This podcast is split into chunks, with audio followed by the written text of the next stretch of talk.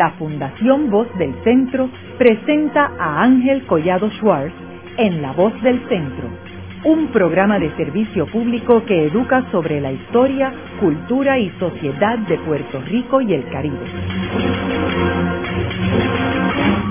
Saludos a todos. El programa de hoy está titulado Los indios caribes de las Antillas Menores en el siglo XVII. Hoy con nuestro invitado el doctor Sebastián Robiu, quien es autor de un libro recientemente publicado y titulado Caribes, Creencias y Rituales.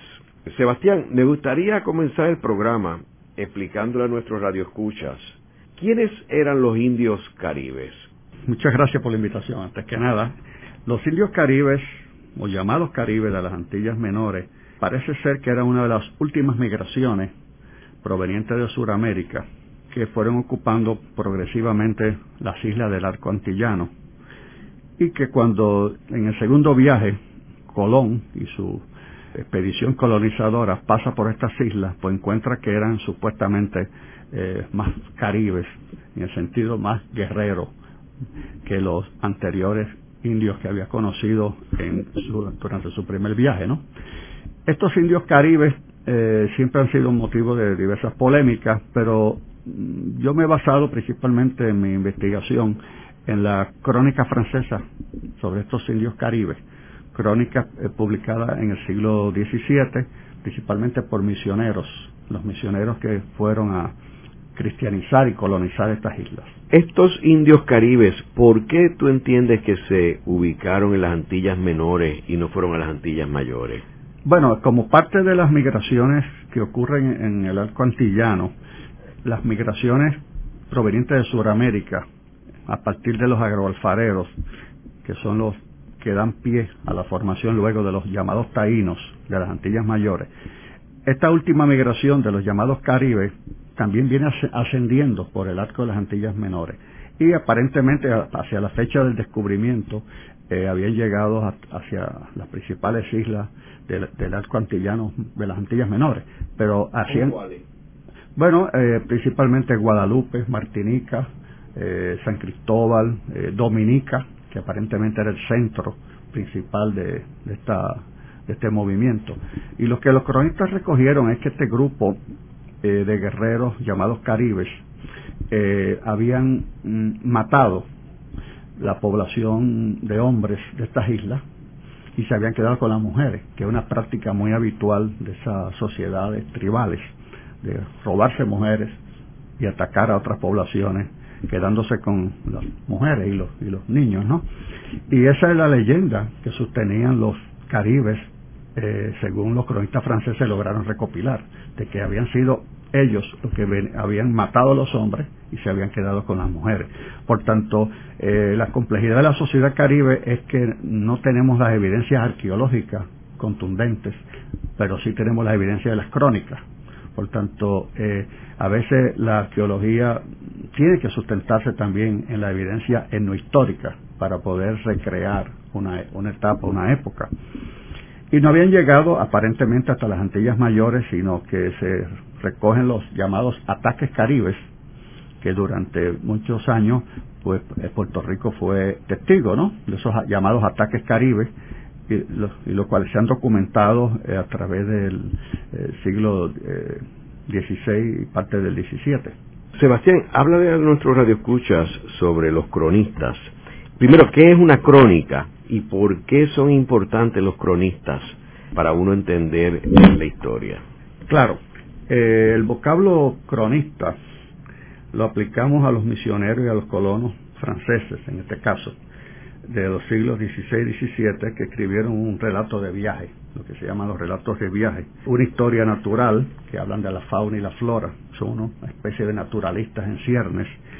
Una historia colonial, política o económica, o eclesiástica, en este caso específico de las islas. Y se llaman cronistas porque escriben una cronología, se van narrando cronológicamente los eventos que van sucediendo en ese eh, nuevo territorio que ellos representan, ocupan a nombre de, una, de un imperio europeo, en este caso francés. Se convierten en una especie de historiadores, ¿verdad? Son historiadores, claro. Eh, por ejemplo, eh, Jean-Baptiste Dutetre, uno de los cronistas de las Antillas Menores del siglo XVI, se considera el historiador oficial de las Antillas Menores de ese siglo, pero él habla de la flora, de la fauna, de la política, de la economía, inclusive entonces obviamente de los llamados caribes.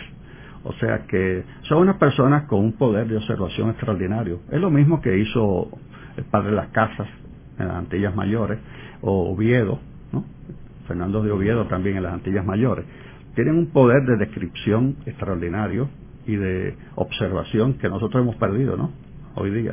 Ahora, este grupo de indios eh, caribe que tú mencionas que se ubicaron en las Antillas Menores y atacaron a Puerto Rico, pero nunca llegaron a, conquistar ninguna de las islas mayores, de las Antillas Mayores. La evidencia tiende a decir que no, que esa conquista nunca existió. Sí existen eh, los llamados ataques caribes.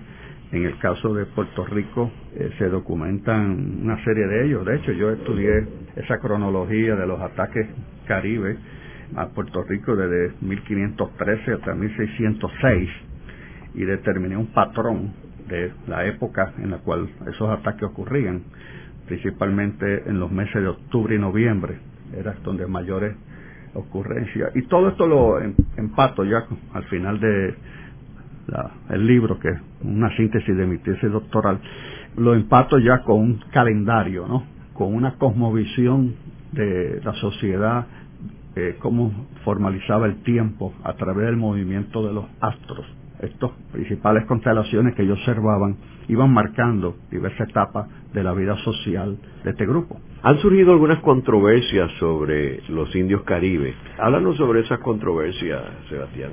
Las controversias eh, sobre el indio caribe son históricas, ¿no? Y son bien interesantes, pero parte de mi análisis ha sido tratar de determinar cuáles han sido los problemas de esa controversia.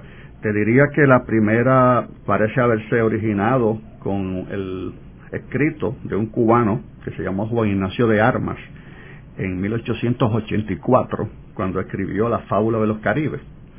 Un pequeño publicación de 28 páginas que he tenido la oportunidad de leerlo de cabo a rabo. Y él establece ahí que los Caribes pues fue una invención del Imperio Español, porque había una cédula de gracia de 1503 donde la reina Isabel la Católica permitió esclavizar los caribes porque eran caníbales. Entonces ya estaba ese eh, planteamiento de la llamada antropofagia y entonces eh, para la época todos rebeldes de esa naturaleza y que se le achacaba esos actos pues podía ser eh, esclavizado.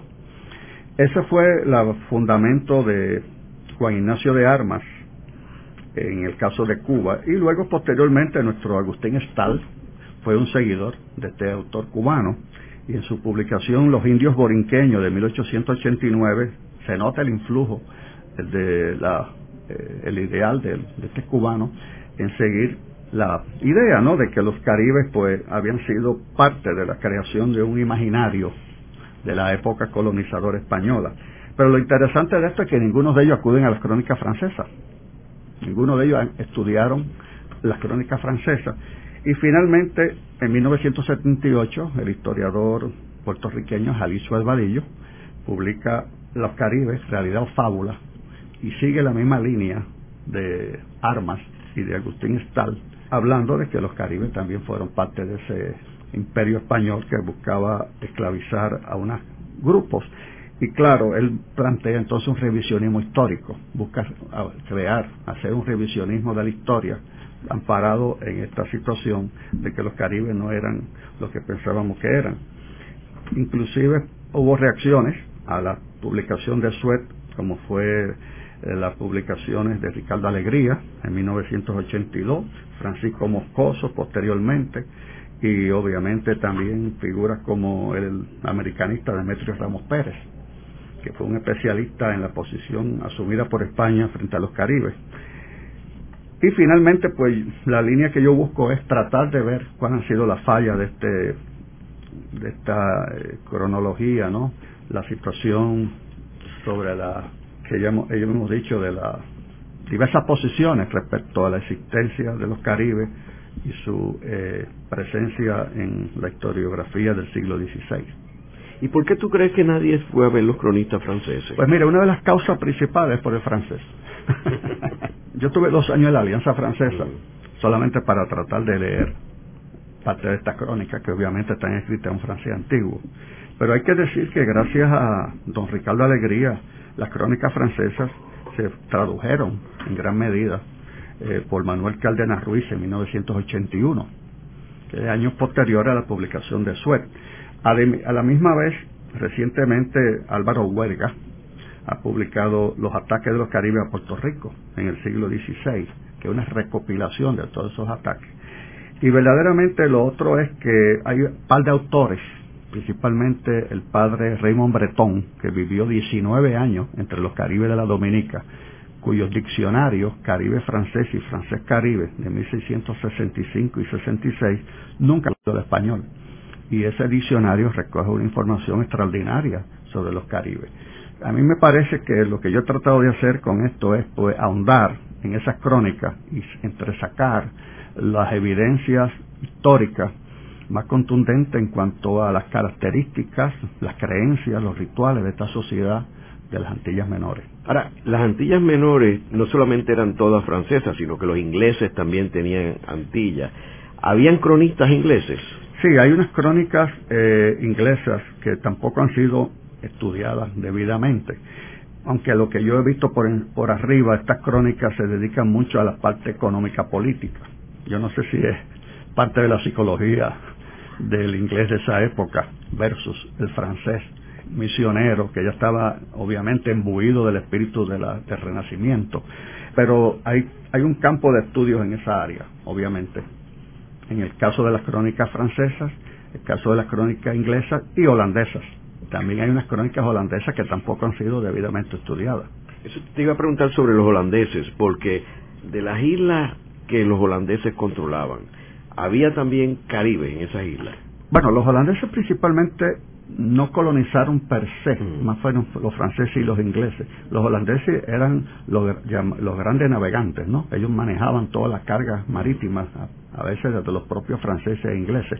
Pero lo interesante es que sí, y existe una, unos estudios del área de la Guyana, donde los holandeses provocaban y motivaban a los caribes que le buscaran prisioneros y le buscaran esclavos.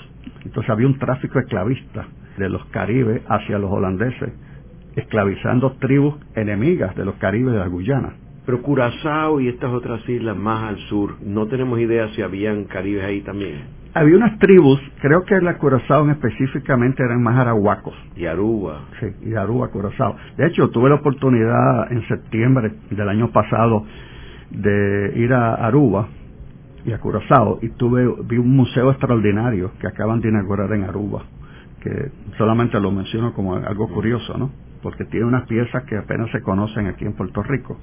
Y una de las cosas que estoy tratando de ver si hay un intercambio, tanto con Aruba como también con Martinica y Guadalupe, donde nunca se han traído piezas de estas islas a Puerto Rico. Sería interesantísimo, ¿no? ya tendría que ser a nivel de, de, una universidad o de un museo, de hacer un intercambio de piezas que se conozcan esta, esta plástica, ¿no? este arte de estos eh, grupos de, indígenas, de Curazao, de Aruba y de las Antillas Menores. Ahora, hay cronistas también holandeses que cubrieron esta... Hay cronistas holandeses, los cuales yo no soy ducho en ese campo.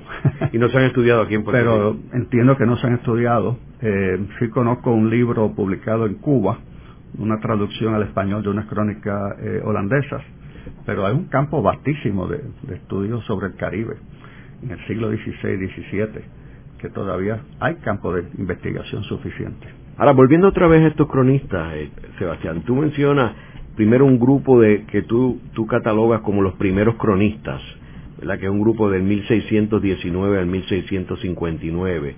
Pero sin embargo, luego tienes otro grupo que tú titulas los principales cronistas franceses del 1665 al 1674.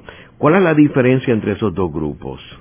muy interesante porque se nota una clara diferencia en cierto sentido. Sabemos que durante el siglo XVI las crónicas españolas forjaron el arquetipo del, del Caribe caníbal. Las obras de Anglería, comenzando con la de Colón, Anglería, de Oviedo, de las Casas, etcétera. eh, forjaron ese concepto. Y es interesante que los primeros cronistas franceses, como mencionas, principalmente eh, Jacques Bouton, el Pacifique de Provence, de la P, Matías Dupuy, etcétera, eh, se basan increíblemente en ese, esa línea histórica del de Caribe caníbal, malo, versus el taíno noble, bueno, y crean esa polaridad o esa, eh, ¿cómo diríamos, no? Esas dos posiciones que hasta el día de hoy duran en muchas de nuestras eh, historiadores o, o, el público en general piensa que los caribes eran los malos y los taínos eran los buenos. Pero definitivamente son los cronistas franceses posteriores, entre ellos César de Rochefort, Raymond Breton y Jean-Pierre Dutetre, que eh, ya tienen el carácter humanista del Renacimiento. Entonces ya tú notas que ven el Caribe desde otra perspectiva. Ya por ejemplo Rochefort, que de hecho vale decir que no era, era el único no católico, era un protestante ya dentro de los cronistas. ¿Los otros eran católicos? Sí, todos, los demás eran católicos. Eh, hay dos cronistas o tres que son laicos, los demás eran misioneros católicos, dominicos, jesuitas, etcétera. Pero este en específico lo menciono porque ya tiene una visión de conjunto, es un hombre muy instruido y tú ves que está mencionando eh, eh, culturas de Sudamérica, del Canadá, etcétera. Y entonces lo compara con los caribes, o sea que ya existe un antropo, lo que yo llamo una antropología humanística, diferente a la antropología monstruosa del siglo XVI, donde para los españoles todo eran monstruos, todo era una situación de las tradiciones medievales, etcétera. Ya en estos cronistas, principalmente a mediados del siglo XVII, que hemos mencionado, ya tú notas ese cambio hacia un humanismo, una antropología que yo me atrevo a decir en alguna parte que es el inicio de los estudios antropológicos en, en las Antillas Menores, por lo menos. Se inicia un estudio porque son cronistas que hacen comparaciones de culturas diferentes y entonces van sacando sus conclusiones. Y ya no lo ven como el salvaje, ya lo ven como otro ser humano que hay que tratar de entenderlo para cristianizarlo, obviamente. Estas crónicas se difundían en la metrópoli, ¿verdad? Eh, no era en la Ese es otro, otro factor también. Los primeros cronistas son obras que no tienen gran trascendencia. No se conocen segundas ediciones por siglos Mientras que las obras de Rockford, por ejemplo, se tradujeron a tres, cuatro idiomas. Al alemán, al holandés. Claro, había unos intereses también de los protestantes de traducirla, porque tenía sus críticas al catolicismo, que ya estaba planteada la lucha entre católicos y protestantes, posterior a Lutero. Y en el caso de eh, Jean-Pierre Dutetre, es una obra de mucha trascendencia hasta el día de hoy se traduce a, diversos idiomas y Dutetre se considera el historiador por excelencia de las Antillas Menores.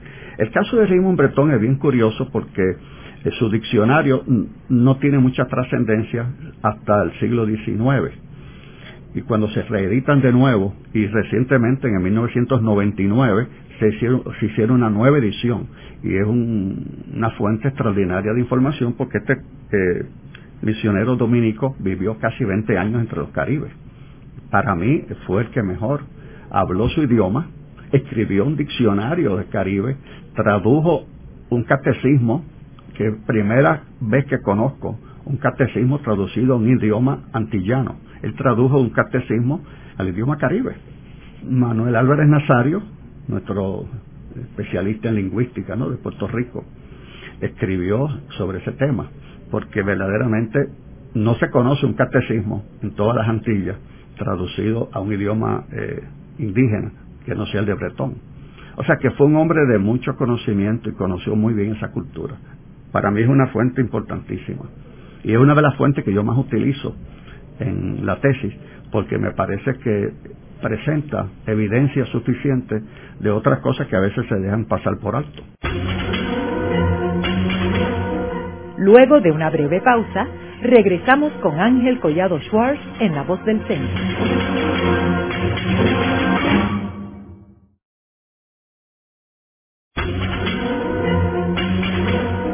Regresamos con Ángel Collado Schwartz en La Voz del Centro. Continuamos con el programa de hoy titulado Los indios caribes de las Antillas Menores en el siglo XVII. Hoy con nuestro invitado, el doctor Sebastián Robiú, autor del libro Caribes, Creencias y Rituales. En el segmento anterior estábamos hablando sobre los indios caribes que habitaron en el siglo XVII en las Antillas Menores, que en aquellos tiempos eh, eventualmente fueron colonizadas por los franceses y por los ingleses. Hablamos de las controversias sobre estos indios caribes y también hablamos sobre los cronistas y la importancia de esos cronistas, particularmente los franceses. Sebastián, háblanos ahora sobre qué decían estos cronistas sobre los caribes, los indios caribes. ¿Quiénes eran los indios caribes? Es interesante resaltar, eh, antes que nada, un documento relativamente recién publicado en 1987, 1990, que es un anónimo encontrado por el historiador francés Jean-Pierre que me escribe el prólogo del libro, y él tituló El Anónimo de Carpentras. Eh, resulta que una expedición de esos filibusteros, como se llamaban, eh, franceses, a Brasil, donde ellos tenían la explotación de unas maderas que llevaban para Europa, eh, tuvo unos percances y se refugió en Martinica y esa flota estuvo anclada en Martinica durante unos aproximadamente cerca de un año y este cronista anónimo pues hace una crónica y es la primera crónica sobre los indios caribes que se conoce y que se descubrió y fue publicada por este historiador eh, en el 87, 1987 y posteriormente en 1990. Esa traducción es interesantísima porque hay una estudiante de doctorado que domina el francés que piensa traducirla como parte de su tesis. Y va a ser una gran aportación porque esta crónica ah, eh, apenas se conoce. Pues nada, esta es la crónica que nos presenta a los caribes más puros posibles, porque ya estos caribes obviamente habían tenido contacto con los europeos, principalmente con los franceses y parte con los ingleses y hasta con los españoles, desde la desde el descubrimiento de América, pues las islas de las Antillas Menores eran las primeras islas que los navíos europeos hacían aguadas, ¿no? O sea, se tomaban agua para poder seguir su derrotero hacia otras partes del Caribe. En gran medida, pues ya habían impactado a parte de, de estos grupos de caribes. Pero lo interesante de eh, este cronista es que registra dos, dos temas bien interesantes. Uno de ellos es, por ejemplo, las creencias fundamentales de estos eh, llamados Caribe sobre personajes que llaman Chemín y Maboya, que fueron luego manipulados por los cronistas posteriores para ver a Chemín, el llamado Chemín, como el dios bueno y a Maboya como el diablo, lo cual los caribes no lo veían necesariamente así. Otra de las aportes que hace este cronista interesante es que describe una ceremonia, eh, sacrificio de un, de un cautivo, de un esclavo de los caribes y lo describe con pormenores que ningún otro cronista posterior aparentemente presenció ni lo describe con tantos pormenores. Todo el ritual que se utilizaba para el sacrificio de un esclavo que tenían estos caribes en la isla de Martinica. Y otro detalle interesante que también pasaba desapercibido por los historiadores es que los caribes también jugaban a la pelota. Nosotros pensábamos que el juego de pelota, o el llamado batey, era de los taínos. Sin embargo, este cronista es el único que describe el juego de pelota que existía entre los caribes. Cosa que pasó desapercibido aparentemente por los cronistas posteriores, que solamente uno de ellos lo menciona, pero no lo describe en tanto de detenimiento. Y además, otro detalle interesante es cómo el hombre caribe pasaba por una serie de iniciaciones para convertirse en guerrero. Y esa proceso iniciático es descrito con bastante detalle por este anónimo cronista, eh, donde el que sobrevivía esa, ese rituales iniciáticos, pues verdaderamente era un campeón, porque le hacían unas barbaridades de comida, limitaciones, esfuerzo físico, etcétera, etcétera, para convertirlo. Porque lo que hay que tener presente, eh, enfatizando más que quién eran estos caribes, los caribes eran una sociedad de guerreros yo los llamo guerreros nautas, porque no solamente eran guerreros los hombres, sino que tenían que ser grandes navegantes para poder ir a atacar a sus eternos enemigos, que eran los llamados arahuacos de Sudamérica principalmente, y posiblemente la eh, incursiones que hacían al caso de Puerto Rico. Había que ser navegante y había que ser guerrero. Y eso todos los cronistas repiten, repiten esas características de esta sociedad de los Caribes, que era una sociedad eminentemente guerrero y que tú lograbas el prestigio social a base de cuánta, cuántos eh, enemigos habías capturado, cuántos enemigos habías matado. Inclusive hay una reseña de un cronista, el guerrero caribe deja o mata, no me acuerdo, a la, a la esposa que tenía y el padre de esa esposa, esa mujer, le dice, no te preocupes, yo tengo otra hija que te voy a brindar porque tú eres un guerrero verdaderamente valiente y heroico. O sea que lo que se distinguía en una sociedad de guerreros era la valentía, el arrojo y el haber eh, atacado, ¿no? Y haber sido triunfante en las batallas o en los enfrentamientos con el enemigo. Y en términos de la familia, la sociedad, ¿tenemos datos sobre cómo ellos estaban organizados? Es interesante porque si es cierta, y para mí se evidencia, que las mujeres eran de origen insulares, cuando digo insulares me refiero a que serían entonces arahuacas insulares, lo que se llama geológicamente quizás arahuacos insulares, que son los mismos que dan pie a la formación de los taínos. Esas migraciones de arahuacos de Sudamérica que se van desarrollando hasta lograr la, eh, formación al momento del descubrimiento de los cacicagos taínos. Si eso es así y estos eh, caribes se quedaron con estas mujeres, eh, demostramos varias cosas. Número uno, una ausencia de cerámica propiamente caribe, porque la cerámica, según los arqueólogos, sigue, siendo la misma. A tal punto que Veloz Magiolo, arqueólogo y escritor dominicano, llega a decir que si no fuera por las crónicas de los eh, franceses, no conociéramos los caribes, porque arqueológicamente los caribes parecen no existir. Porque la cerámica la sigue fabricando la mujer, por tanto, es interesante que si la cerámica la fabrica la mujer, la evidencia arqueológica sigue siendo femenina, no de los hombres que están dominando la sociedad, que en este caso eran los caribes. Segundo, el idioma. Hay una clara evidencia de, una dualidad o de un eh, dualismo en el lenguaje. Bretón recoge que un objeto las mujeres le decían de esta manera y los hombres le decían de esta otra manera.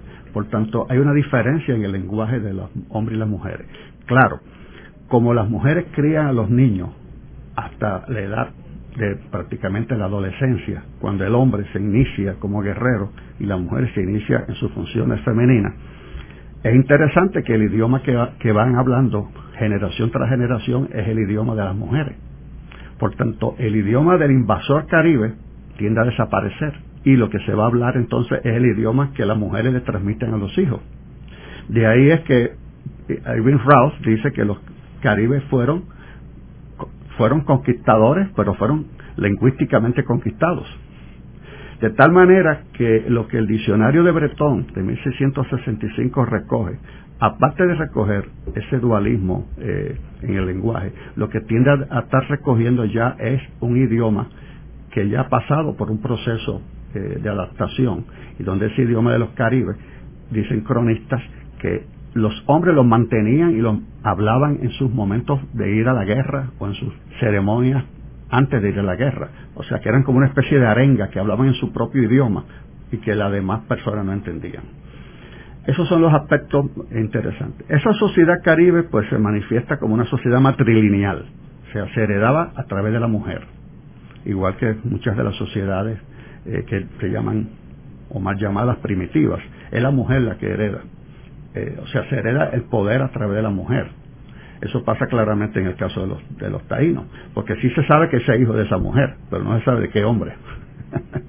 Por eso son sociedades matrilineales. Pero son sociedades donde el, el, hombre es el que mantiene el poder, como en el caso de las sociedades eh, específicas de los caribes. Y como decía, pues crían a, los hijos hasta cierta edad. Eh, y obviamente, repito, era una sociedad de guerreros nautas y muy interesante, donde no había llegado esta sociedad que se estipula a nivel de tribu, o sociedad tribal, no había llegado a nivel de un desarrollo del principio de la autoridad civil o, o, guerrera dentro de la sociedad. En otras palabras, no había ni gobernadores, ni caciques, ni ningún principio de autoridad establecido. Esto es bien interesante porque eso se da en toda Sudamérica y en otras sociedades a niveles planetarias, ¿no? Donde eh, es un proceso de desarrollo social donde la sociedad no necesita tener eh, a quien los represente como un poder. No eh, tenía un líder. Tenían líderes en los momentos de guerra principalmente. Entonces sí nombraban a fulano como jefe de la expedición guerrera, pero no necesariamente cuando regresaba ese señor seguía mandando. Inclusive los cronistas dicen que cuando ese nombrado líder eh, durante la guerra regresaba a su isla, si pretendía seguir mandando a la gente se reían de él. Solamente lo reconocían la autoridad en tiempo de guerra. Pero este es un proceso muy interesante que los antropólogos han estudiado, porque ¿qué ocurre? Que por la poligamia que existe, de que el hombre puede tener varias mujeres, va teniendo influencia en diversas aldeas que le rodean a la suya, inclusive a islas diferentes. Número uno. Y número dos, el prestigio guerrero va tomando fuerza en estas sociedades. Y cada vez entre más prestigio guerrero tú tenías, tú ibas adquiriendo más autoridad y más reconocimiento. Y llega el momento en que ese individuo se va convirtiendo en un jefe. Un jefe, no solamente en tiempo de guerra, sino un jefe respetado también en tiempo normal. Porque a través de tener mujeres de diversos sectores y de diversos conglomerados, le van rindiendo pleitesía esos grupos que responden a la mujer. O sea, ese sistema de parentesco de esa mujer le va respondiendo a él y se va creando entonces una cadena de autoridad. Y ese es el momento que algunos eh, especulan que por otros factores también de índole económica y, de otros eh, factores sociales se va creando la autoridad de la jefatura, que es el cacicazgo. Fíjate que ya en el cacicazgo, taíno en específico, ya está claramente delineada la autoridad en el cacique. Y ya el cacique incluso es el jefe, no solamente político económico, sino también el jefe religioso. Era el cacique taíno el que celebraba la ceremonia de la cojoba. Mientras que en las sociedades de los caribes, ese cacique no existía. Lo que sí existía era el, chamán, ¿no? El, llamado beique, en este caso, de los, de los taínos, el boyer de los caribes, que era el curandero, el, el, mago, el brujo de la tribu, que tenía sus funciones igual, igual que los guerreros, ¿no? Pero no existía la estratificación del poder de la sociedad eh, como existe en, a nivel ya de casi cargo. Esas son las características, grandes rasgos de esa sociedad. Lo que sí es importante es que esa sociedad, por más eh, eh, menos desarrollada que tuviera, tenía unos, un concepto mítico de sus orígenes, unas creencias de mitología, de cómo se había originado el mundo, cómo se habían originado las cosas, de la creación, de la naturaleza, de los astros, etcétera, etcétera. Eso es parte de, lo que más adelante trato en el libro. Sebastián, y tú mencionas que ellos eran guerreros. Eh, ahora, tenemos algunos detalles sobre cómo ellos peleaban, o sea, eh, y qué armas utilizaban, si cogían prisioneros o mataban a, a los que derrotaban. Es interesante porque uno de los cronistas, si no me equivoco, Dutetre, dice claramente que, contrario a la tradición europea, que la guerra era para conquistar terreno, territorios y anexar terreno, como todavía lo es, ¿no? En muchos casos. Para ellos la guerra no era eso. La guerra de ellos era atacar, matar sus enemigos y coger los cautivos que pudieran y regresar a sus islas. O sea que el concepto de guerra era otro. Era un concepto de venganza por unos problemas ancestrales de diferencia con esos enemigos. Y a la misma vez lograr unos prisioneros que según los cronistas eran irremediablemente sacrificados si eran hombres e irremediablemente convertidos a, la esclavitud si eran mujeres.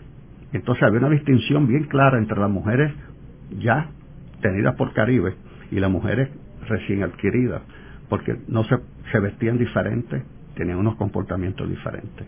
Y lo interesante de todo esto es a qué se debe esa, esa guerra. Pues esa guerra se debe primero a un odio ancestral de origen posiblemente, podríamos decir, mítico. Segundo, eh, eran escaramuzas. Las armas principales eran el, el arco, la flecha, obviamente, y un arma muy típica de los eh, caribes era el llamado batú, o botú, que era una macana gigante grande de madera, que con eso peleaban como si fuera una, una espada, ¿no? Y con eso pues te daban un, golpe con eso y, te volaban la cabeza.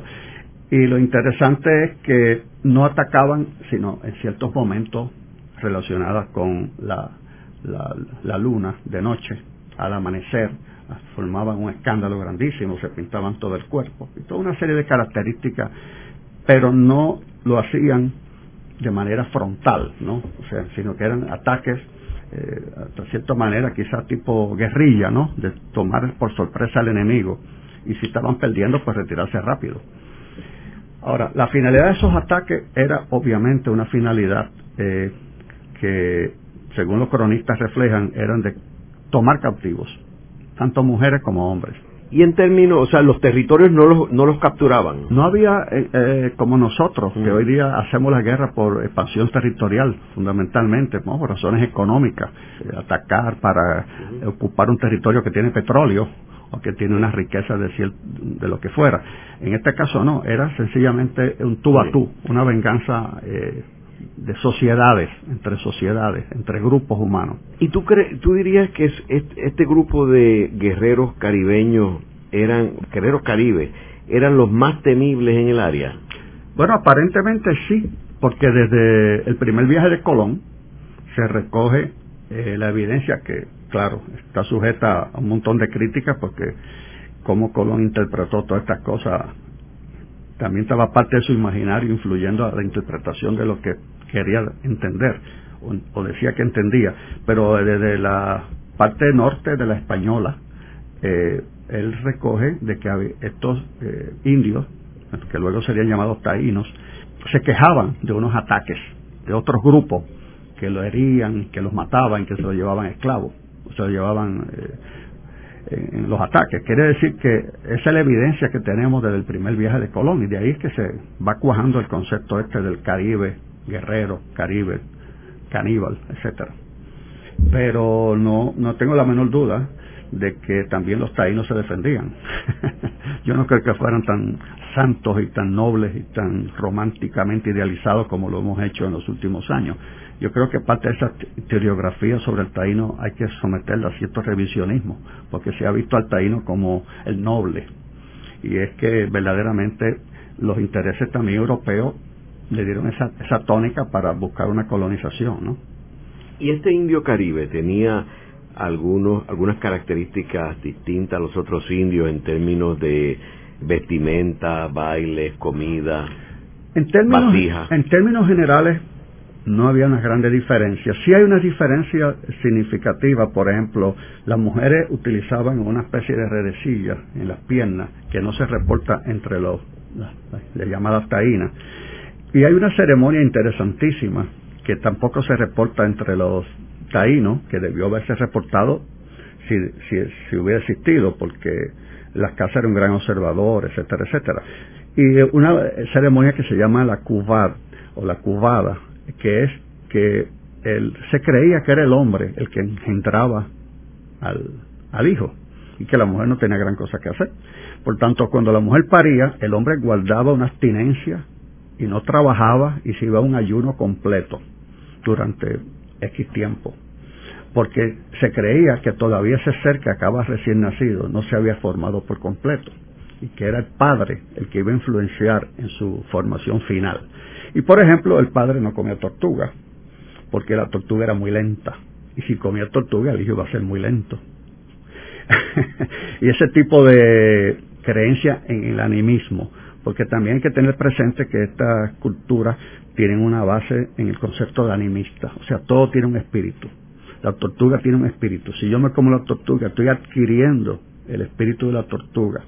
Y si yo adquiero el espíritu de la tortuga, voy a ser lento. Por tanto, tengo que eh, abstenerme de comer tortuga. Luego de la pausa, continuamos con Ángel Collado Schwartz en La Voz del Centro.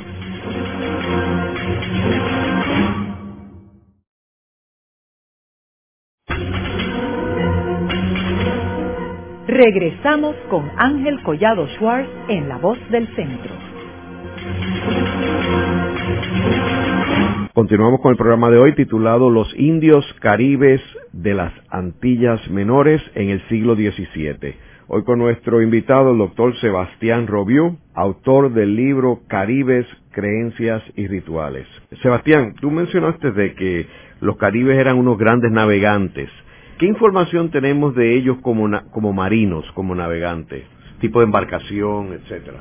Sí, mira, eh, muy interesante, eh, un tema que lo he estudiado principalmente, escribe el prólogo del libro, Jean-Pierre Muro. Principalmente él tenía una especie de canoa, ¿no? Hecha del tronco de un árbol gigantesco, que lo ahuecaban con mucha paciencia eh, y tienen una característica, esas canoas que los franceses llamaron piragua. ¿De dónde viene el nombre? Yo todavía no he podido precisarlo, pero lo interesante es que la técnica de navegación de ellos era muy hábil porque ellos le añadían al tronco unas maderas laterales para hacerla más alto el, borde de la canoa, de tal manera que las olas no le inundaran la canoa.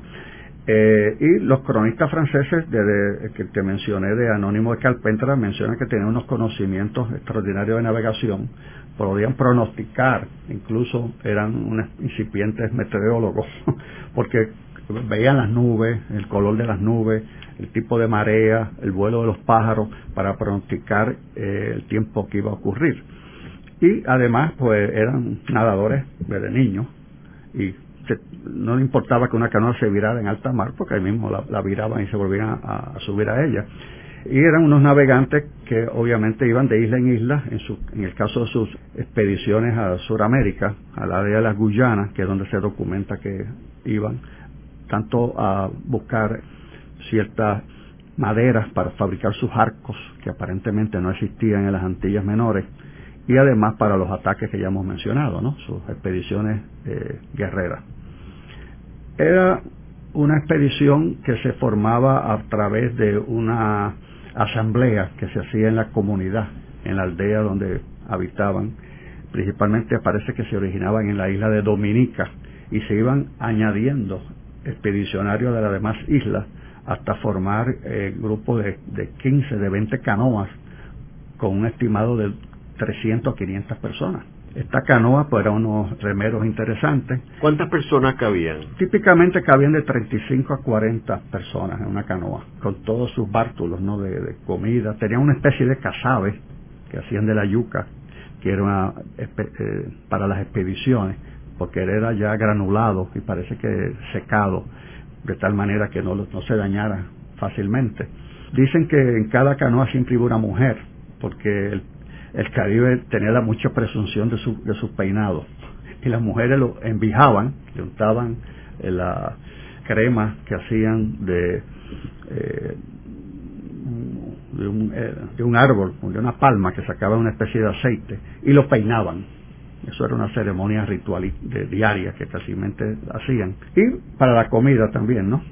Eh, de todas maneras, ese era el aspecto de sus expediciones y los cronistas mencionan que tenían grandes conocimientos tanto de eh, los estados climatológicos como de eh, los astros y que se manejaban y se guiaban por las estrellas. Eso lo refieren varios cronistas. ¿Y tenían animales? Los animales que existían eran bien pocos. La fauna antillana y de las Antillas menores era bien limitada eh, eran unos especialistas en cocinar todo como lo debiéramos nosotros cocinarlo, ¿no? Todo asado. Ahí no había sartén, no había grasa.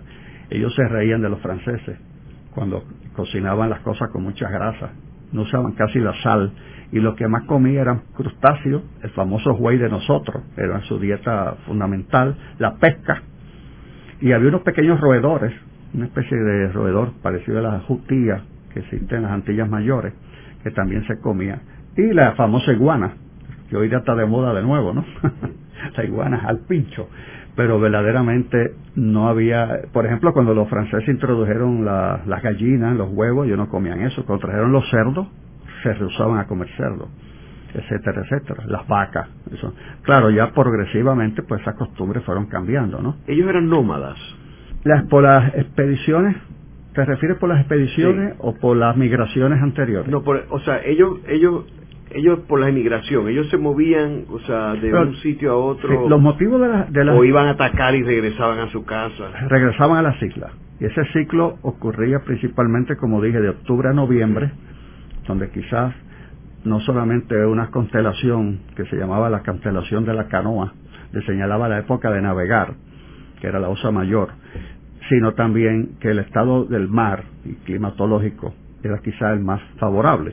Pero lo interesante de esto es que era un aventurero extraordinario, era un navegante que, sabe lo que es de la Dominica a Sudamérica, a puro remo. De hecho, es bien interesante porque recientemente estuvo aquí en Puerto Rico Benoit Verard, un arqueólogo graduado de la Universidad de París, que vive en la Martinica, y él tiene una réplica de una canoa hecha por los caribes que todavía quedan en la Guyana, y está haciendo una navegación desde Sudamérica hasta la isla de Martinica en canoa. Y es un proyecto que quiere incluir a Puerto Rico, quiere venir a Puerto Rico en canoa. Sebastián, ¿y quién le puso el nombre Caribe? Porque habían varios indios en esta zona y el mar se llama Mar Caribe. Sí. Eh, es interesante y es un tema para los especialistas en este asunto de filología, ¿no? Pero aparentemente surge desde el primer viaje de Colón, donde él apunta, la, él apunta la palabra Caribe, apunta la palabra Caniba. Otros eh, eh, dicen que ellos mismos se llamaban calinagos o callinagos, que es como hoy día se llaman caliñas a los habitantes caribes de la Guyana. Algunos creen que es un derivado del término caliña o calinago a la palabra caribe. O sea que habría dos teorías básicas, ¿no? La de un origen de ese tipo o el origen de la época de Colón, eh, donde se estipula el término caníba y el término caribe y la eh, derivado de caníbal. ¿Y en términos de los dioses? Bueno, bien interesante porque es curioso que como los llamados dioses, las deidades, ¿no? Eh, proceden de toda una mitología.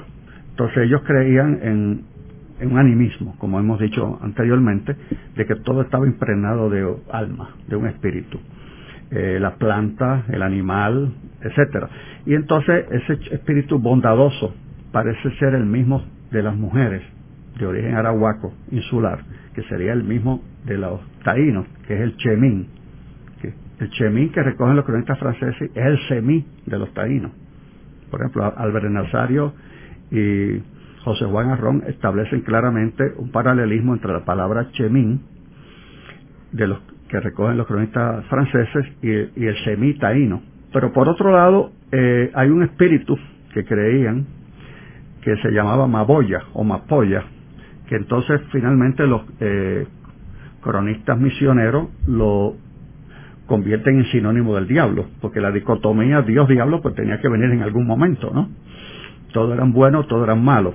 Y de ahí viene que la maboya fuera entonces el espíritu maligno, que aparentemente era común tanto a hombres como a mujeres.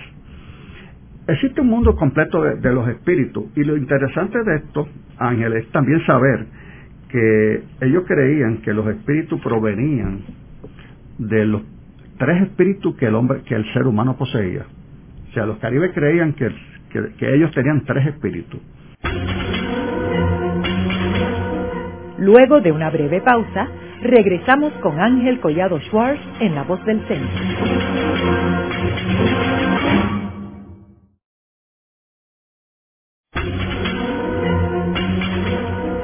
Continuamos con la parte final de La Voz del Centro con Ángel Collado Schwartz.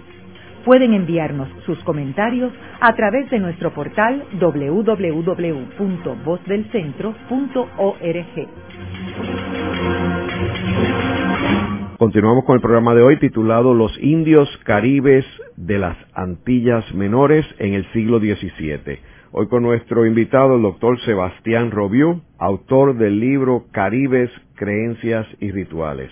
Sebastián, en el segmento anterior tú estabas hablando que los caribes tenían tres espíritus. Eh, háblanos sobre esos tres espíritus. Como no, muchas gracias. Esas llamadas, eh, llamados espíritus o almas que creían los taínos poseer se debía obviamente, por ejemplo, que ellos escuchaban la palpitación del corazón, donde creían que residía el principal espíritu de su cuerpo. Y lo interesante es que esos espíritus son el origen de la parte de la naturaleza. Por ejemplo, el espíritu principal, al morir la persona, pues ascendía o se iba a un sitio paradisíaco, tal como ocurre en muchas religiones. No sabemos si ya esto era por influencia de los propios misioneros.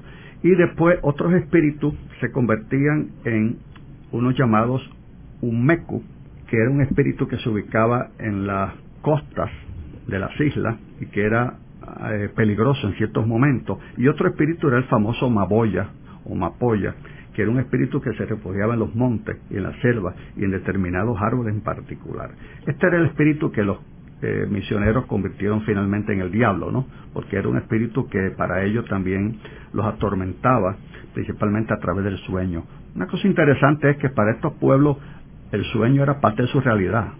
Y entonces no es como nosotros, que ya, sabe, ya distinguimos lo que es sueño y lo que es el diario vivir. El sueño para ellos era parte de su vida.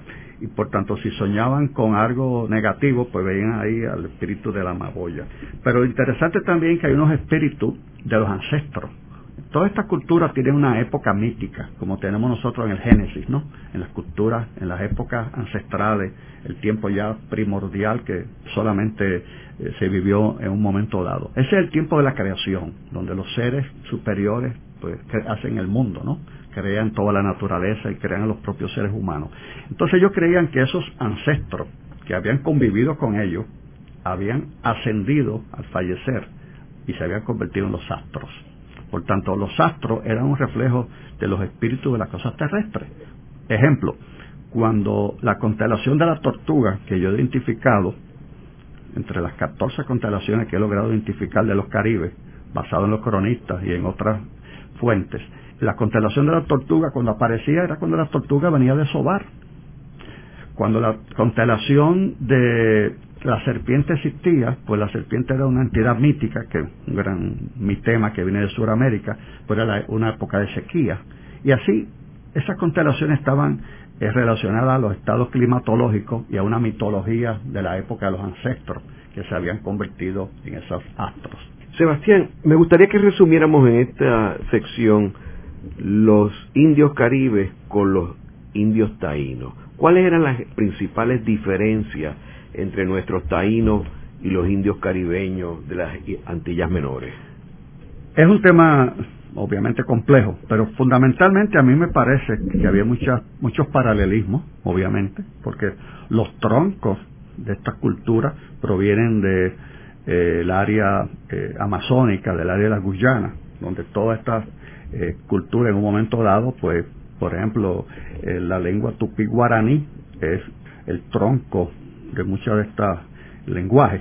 Pero en específico, eh, me parece que la gran diferencia es el desarrollo de la sociedad. La sociedad de los taínos ya estaba en lo que se llama un nivel eh, de jefatura, un nivel de cacicazgo, eh, donde ya la figura del cacique tenía una gran relevancia social, económica e incluso religiosa. Ya había una clase dominante en ciernes, se mantenía la propiedad comunal, obviamente, pero ya había una clase que dominaba socialmente. Inclusive quizá esos eh, deidades o esas creencias esa clase dominante fue la que se fue imponiendo al resto del pueblo. Entonces tú tienes que los taínos se hablan ya de los naborias, de los caciques, de los veiques, que eran clases ya claramente que se iban eh, perfilando dentro de una sociedad que iba formándose en clases. Claro, eh, aquí pues se debate que si había una sociedad de clases o no. Lo que sí yo creo que había una formación ya de una sociedad dirigida por un grupo, una jefatura. En el caso de los taínos, de los caribes es obvia la diferencia en el caso de la formación de la sociedad. Los caribes no tenían una formación social tan compleja como los, los taínos. Los caribes tendrían lo que llamarían algunos antropólogos una sociedad tribal, una sociedad a nivel de tribus, que es diferente a la sociedad a nivel de jefatura o de cacicazgo. Una sociedad donde no había una sociedad, valga la redundancia, organizada. Sí había funciones de las mujeres, funciones de los hombres, pero la, tampoco estaba, como decíamos, la autoridad definida ni otorgada a nadie. Es lo que antropólogo francés ha llamado la sociedad indivisa, o sea que no está dividida, está unificado el poder en la propia sociedad. La sociedad no ha otorgado el poder a nadie. Eso es un proceso que hablamos de que va surgiendo paulatinamente, ¿no? A través del liderato, a través de las relaciones eh, poligámicas de los jefes, etcétera, etcétera. Pero eso fundamentalmente. El arte es otra característica interesante. La sociedad taína desarrolla una plástica, un arte, ya que responde a una ideología, responde a la ideología cacical, responde a la ideología de ese grupo dominante de poder que a través de eh, artistas que posiblemente tenían una tradición artística y podríamos decir que tenían una escuela de bellas artes donde aprendían a tallar y aprendían el arte de, la confección de objetos, porque si tú te das cuenta, el arte llamado taíno de Cuba, Santo Domingo, Jamaica y Puerto Rico tiene unas características comunes y esas características responden a una iconografía común que a la misma vez responde a una ideología, que es la ideología del cacique, del sistema cacical. Eso no ocurre claramente en el caso de los, de los caribes. Ese arte no está tan, tan desarrollado. No hay esa evidencia de ese arte a ese nivel. Por tanto, ese arte es, el desarrollo de la sociedad. ¿no? Esas piezas que hoy día los museos, algunas piezas extraordinarias que los museos tienen sobre los taínos, no aparecen en el caso de los caribes. O sea que hay diversas manifestaciones culturales de diversos niveles.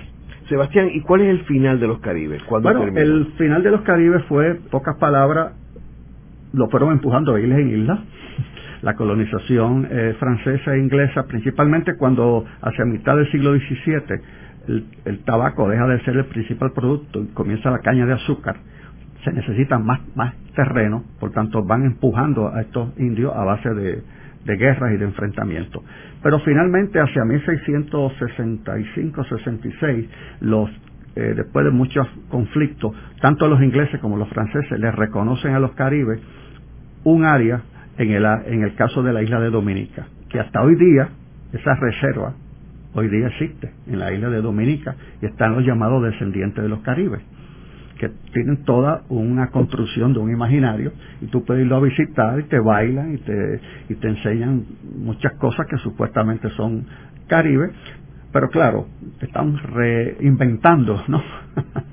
las creencias, y los bailes, y claro, y, la isla de Dominica, sabes que es una isla independiente, se proclamó independiente de Inglaterra, por tanto tiene que buscar de qué vivir y uno de los atractivos para los barcos de turistas que se paran ahí pues ir a visitar la, zona de los Caribes. Entonces hay una gran artesanía, hay un gran desarrollo amparado por el gobierno y por estas instituciones para que se mantenga esa tradición. Pero es un área eh, otorgada a los Caribes y a sus descendientes desde mediados del siglo XVII, que los franceses y los ingleses acordaron darle esa área. En el programa de hoy hemos discutido los indios caribes de las Antillas Menores en el siglo XVII. Hemos visto cómo este grupo de indios llamados caribes habitaron las Antillas Menores, que eran unas islas que fueron colonizadas por los franceses, por los ingleses y después por los holandeses.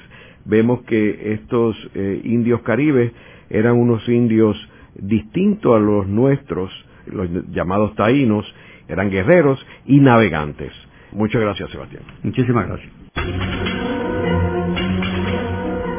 Esta ha sido una producción como servicio público de la Fundación Voz del Centro.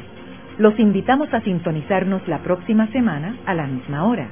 Y recuerden que pueden adquirir el libro Voces de la Cultura en su librería favorita o en nuestro portal